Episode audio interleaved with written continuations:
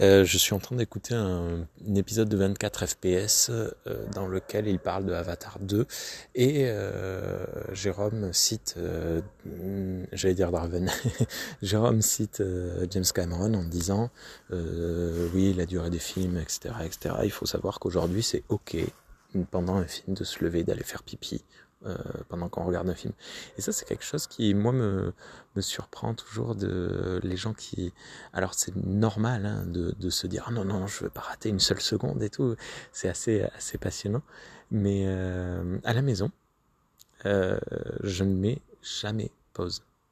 Sauf s'il se passe vraiment quelque chose d'important, genre un bébé qui, un enfant qui se réveille ou un truc comme ça. Mais quand j'ai envie de faire pipi, ben, je, ah, ah non, tant pis, eh bien, je, me lève, je fais faire pipi et je reviens en courant pour euh, pas rater la moindre seconde, alors qu'on pourrait faire pause. Hein.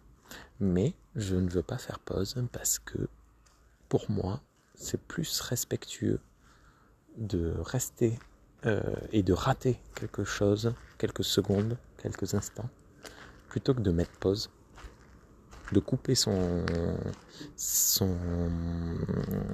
son, ah, ah, zut j'ai perdu le mot. Le, le, la connexion qu'on a avec le film hein, notre oh ça m'agace de perdre les mots comme ça. Notre implication dans le film de la couper pour la relancer plus tard.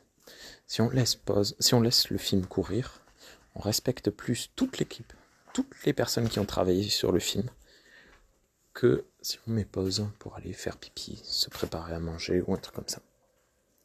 Selon moi, je vous ferai pas la guerre parce que vous mettez pause pour aller faire pipi devant un film de 4 heures.